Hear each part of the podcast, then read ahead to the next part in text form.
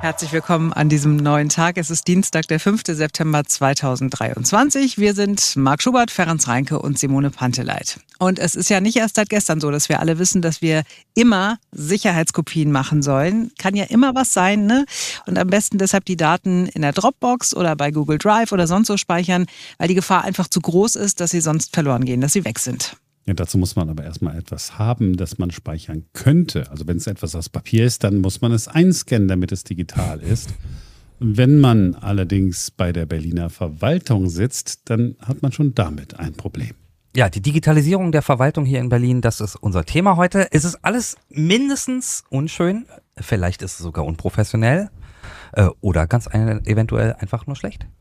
Ja, seit einigen Stunden wissen wir, dass es bei der Digitalisierung nicht einfach nur schleppend vorangeht. Wir wissen auch, dass sie einfach nicht klappt. 900 Dateien sind verschwunden, die doch eigentlich als digitale Akte gespeichert sein sollten. Gucken wir aber zuerst auf das Schleppende, bevor wir zum Verschwundenen kommen. Es ist wenige Wochen her, da hat man äh, Verzweiflung lesen können. Hier ist, weil es so schön oder so schrecklich ist, ein Artikel aus der Berliner Morgenpost. Der ist vom 2. Juli äh, und äh, Marc liest ihn mal vor. Die Einführung der E-Akte in den Bezirken zur Vereinfachung der Verwaltungsvorgänge steht vor dem Aus. Mehrere Bezirksbürgermeister halten die Einführung wegen massiver Konstruktionsfehler für unmöglich. Ich laufe schon seit längerer Zeit deswegen amok, sagte Mittes Bezirksbürgermeisterin Stefanie Remlinger von den Grünen. Ich stelle eine akute Problemanzeige auf mehreren Ebenen. Es heißt, dass Mitte sich in Phase 3 der Einführung befindet, sagt Remlinger. Das heißt, tapfere Menschen haben einen Probebetrieb über sich ergehen lassen, bei dem fehlerhafte Software eingesetzt wurde. Bei einer Fehlermeldung habe es oft mehrere Tage gedauert, bis bei der beauftragten Softwarefirma ein Mitarbeiter erreicht werden konnte. Gleichzeitig sei das angeführte Verfahren unbrauchbar, da jeder Bezirk alle Daten selbst digitalisieren soll und dafür in Mitte lediglich ein unzureichend ausgestatteter Scanner zur Verfügung stehe, herrsche eine enorme Mehrbelastung. 20.000 Blatt Papier müssen Remlingers Angaben zufolge jeden Tag in Mitte per Hand eingescannt werden. Damit wären elf Mitarbeiter ganztägig beschäftigt, sollte die E-Akte flächendeckend eingeführt werden. Eine Mitarbeiterin müsste 14.000 Seiten pro Jahr scannen. Ich werde es nicht zulassen, dass die ohnehin besonders belasteten Ämter wie das Sozialamt mit der E-Akte belästigt werden, wenn sie alle Daten eines jeden Falles händisch einscannen müssen, sagte die Bezirksbürgermeisterin. Eine Mitarbeiterin im Sozialamt, die derzeit rund 400 Fälle gleichzeitig bearbeitet, müsste pro Jahr 14.000 Seiten einscannen, ohne tatsächlich einen Fall bearbeitet zu haben. Erschwerend kommt hinzu, dass die so digitalisierten Daten kaum weiterverarbeitet werden könnten. Die zur Verfügung gestellte Software erkenne lediglich den Eingangsstempel. Es sei zusätzliches Personal notwendig, um festzustellen, an welche Dienststelle oder welchen Sachbearbeiter die Daten weitergeleitet werden müssen. Allein die Vorstellung, dass in jedem Bezirksamt ein Scanner bereitgestellt wird, an dem alle Mitarbeiter ihre Unterlagen einscannen, sei nicht umsetzbar, ergänzte Kirstin Bauch von den Grünen Bezirksbürgermeisterin von Charlottenburg-Wilmersdorf. Das sieht Lichtenbergs Bürgermeister Martin Schäfer von der CDU genauso. Wir arbeiten hinterwäldlerisch, sagte er. Ja, der berühmte Hinterwald, wo Menschen leben, die äh, von allem abgeschnitten sind, was sich so tut in der Gesellschaft, in der Technologie, in Sachen Fortschritt. Zu begutachten sind die Hinterwäldler also in den Berliner Ämtern. Dabei sind es Menschen, die äh, da gar nicht sein wollen, vermute ich zumindest. Alles so unangenehm, oder? Das zu lesen oder zu hören, es tut wirklich weh, es ist fast schon schmerzhaft. Man möchte es lieber ausblenden und erst wieder hingucken, wenn alles überstanden ist. Ja, nur das kann natürlich noch sehr lange dauern. Zu all dem Desaster kommt jetzt auch noch hinzu, dass die Software, die von einer Firma aus Nordrhein-Westfalen programmiert worden ist, die Dinge einfach nicht zuverlässig speichert. 900 Dateien sind verschwunden, sagt die im neuen Senat zuständige Chief Digital Officer Martina Clement. Eine Reihe von Mängeln habe sie schon bei der beauftragten Firma Materna gemeldet. Der Zeitplan zur Fehlerbehebung habe sie aber nicht überzeugt. Das Doofe ist, gleichzeitig sieht sie keine Chance, einen neuen Anbieter zu suchen, weil die Zeit nicht reicht. Es ist einfach, man kommt aus diesem Kopfschütteln gar nicht mehr raus. Oder ja, ein Jahr und drei Monate. Also weniger als drei Monate äh, sind es noch. Dann soll flächendeckend in ganz Berlin äh, digitalisiert sein. Und wir haben ja in der Vergangenheit auch immer wieder darüber gesprochen, das, was wir jetzt da gerade aus der Morgenpost äh, vorgelesen haben, war ja nur eine so wunderschön schreckliche Zusammenfassung all dessen, was sich jeden Tag da abspielt. Ja? Mhm. Menschen, die verzweifeln. Ich gehe davon aus, dass die alle zu Hause perfekt ausgerüstet sind, Laptops haben, Computer haben, Playstations, äh, ihre Sachen privat speichern. Und wenn dann die Mitarbeiter in einer Berliner Behörde ins Büro kommen, dann haben sie wahrscheinlich irgendwie so das Gefühl, oh krass, haben die hier noch eine mhm. Olympiaschreibmaschine? Und dann stellen sie fest, nein, da war Olympia noch nicht gegründet. Aus dieser mhm. Zeit äh, stammt diese Schreibmaschine. Wenn wir immer auf der Suche nach was Zuversichtlichem sind. Mhm. Ich habe nichts zu bieten. Äh, ich, ich hätte was im Angebot, wobei, also es ist auch, es ist so, so schrecklich schön. Ähm, vielleicht erinnert ihr euch an Conny from the Block, die wir neulich im Interview auch hier mhm. im Podcast ja. hatten. Eine Berliner Behördenmitarbeiterin, die dann ihren Amtsjob an den Nagel gehängt hat, die also auch tatsächlich ihren Beamtenstatus aufgegeben hat, weil sie gesagt hat, nee, ich mache jetzt nur noch dieses Instagram und so. Und die ähm, ist natürlich in dieser ganzen Amtscommunity total vernetzt. Ganz viele ihrer Follower sind selbst Behördenmitarbeiter. Und neulich hat sie mal dazu aufgerufen, schickt mir doch mal, wie es bei euch in Sachen Digitalisierung aussieht. Und das waren Bilder, ich wette, es gibt ein Highlight dazu in ihrem Instagram-Account.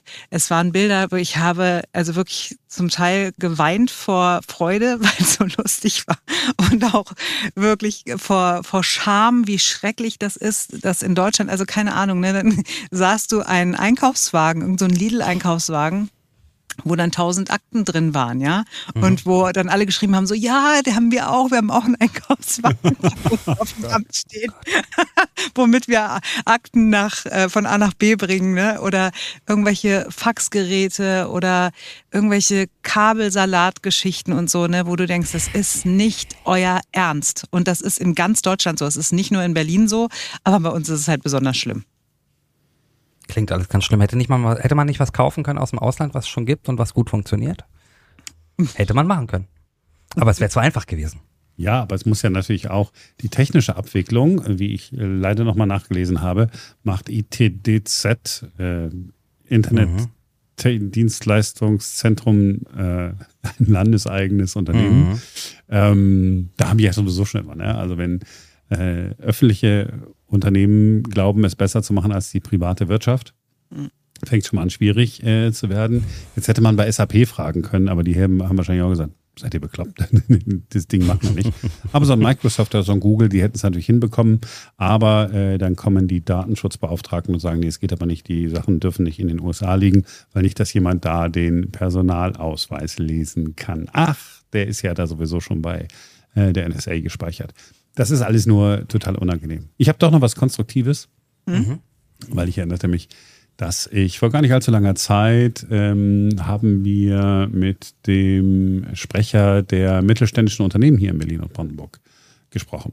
Und seine Firma zum Beispiel, die bietet diesen Service an und ist damit nicht allein.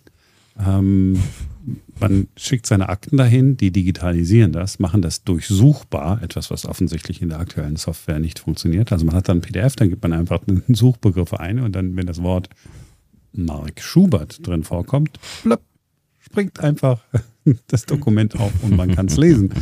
Ähm, machen die seit Jahren. Ja, Dropscanbox äh, ist auch so ein Unternehmen. Da kann jeder seine privaten Akten hinschicken und digitalisieren lassen. Wir wollten es natürlich billig haben. Ja? Mhm. Und jetzt müssen die Mitarbeiter mit einem Scan. da kommt egal, was ich da sage. Ja, und jeder Witz, den man da macht, der ist schon, der ist schon tausendmal erzählt worden, weil das alles 1985 äh, Witze waren, die man über Privatpersonen gemacht hat. Ich möchte, ich, eine Sache würde mich wirklich interessieren, ob es noch irgendwo in einer Berliner Verwaltung, und jetzt bitte melden, einen Akustikkoppler gibt. Weißt du, wo man das Telefon so reinlegt, dann gibt es diese Geräusche. Das vielleicht nicht, aber es gibt bestimmt noch irgendwo einen Rechner, der mit Windows 98 läuft. Das bestimmt. Hundertprozentig.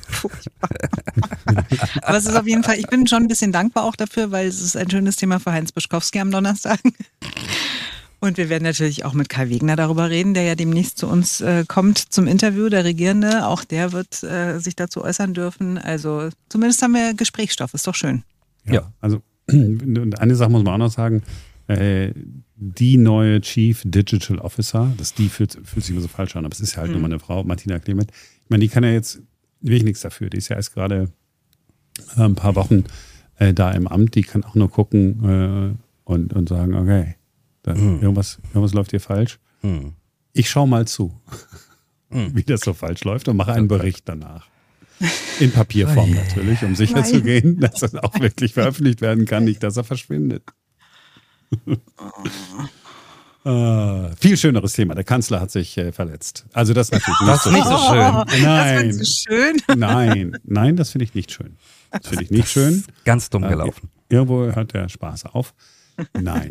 lustig ist doch, äh, wie er aussieht und lustig ist, dass er es selber mit äh, diesem Humor nimmt, mit diesem sympathischen äh, Grinsen. Mhm.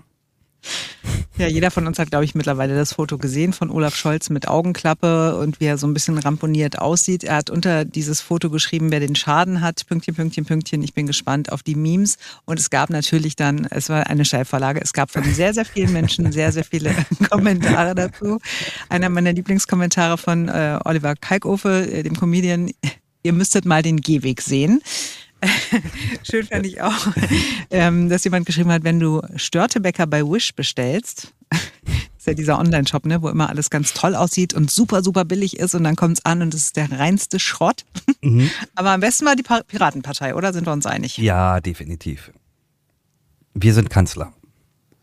Genau, die, ne, die haben das äh, Foto von ihm äh, genommen und dann wir sind Kanzler geschrieben, das ist natürlich sensationell. Mhm. Äh, wobei mir einfällt, ich wusste gar nicht, dass die Piratenpartei noch gibt. Also danke. Ja, tatsächlich, jetzt habe ich genau den gleichen Gedanken gehabt hier in dem Moment auch. In diesem Internet offensichtlich schon.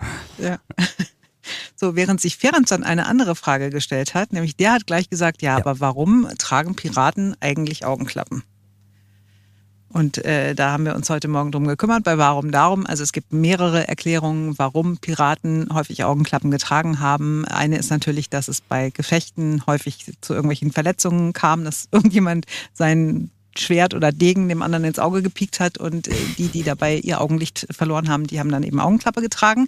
Aber immer Jeder nur eins. Naja, gut, zwei wäre ja auch irgendwie, wäre ja auch schwierig, oder? Naja, da ich mein, ja nur noch Kartoffelschälen unter Deck. Na, wenn ich so. jetzt im Kampf bin, ja, und will den Gegner, also jetzt, wenn ich ja. in dieser Welt unterwegs wäre, dann würde ich doch. Ja. Aber ja. gut, äh, äh, okay. okay. Gut, also zweite Erklärung. Äh, man wollte mit der Augenklappe einfach nur sich einen Vorteil im Kampf verschaffen. Also man brauchte sie gar nicht wirklich, weil irgendwie ein Auge verletzt war, sondern ähm, es wurde ja mal unter Deck gekämpft, mal oben auf dem Deck. Und weil es immer von hellen ins Dunkel oder wieder zurückging, konnte man die Augenklappe einfach von rechts nach links oder links nach rechts schieben und musste sich nicht lange an die Dunkel- oder Helligkeit gewöhnen. Mhm. Das ist ein Erklärungsansatz, aber der wohl häufigste Grund für das Tragen von Augenklappen war, dass früher viele Seefahrer und darunter eben auch Piraten auf einem Auge blind waren, weil sie nur so ein einfaches Winkelmessinstrument zum Navigieren hatten. Damit mussten sie die Sonne anpeilen, haben also direkt reingeschaut und haben ihre Netzhaut verbrannt und deswegen haben sie dann auf dem blinden Auge eine Augenklappe getragen. Das dunkle Glas war noch nicht erfunden. So sieht's aus. Oder der Pirat an sich ist nicht der intelligenteste. Das kann natürlich auch. Deswegen gibt es ja heute auch kaum noch, ne? Genau. Eine aussterbende, sterbende Gattung. So. Also es gibt noch welche, aber das sind dann echt so bei Somalia das oder so, aber die ja, sehen halt nicht aus wie Johnny Depp. ähm, so. Ähm, das war's für heute. Wir sind äh, morgen wieder für euch da mit beiden Augen. Ja. Schauen wir uns Sechs die sogar, oder? Ja, jeweils mit beiden Augen, genau. Also, äh, sechs, genau. Nochmal durchgezählt.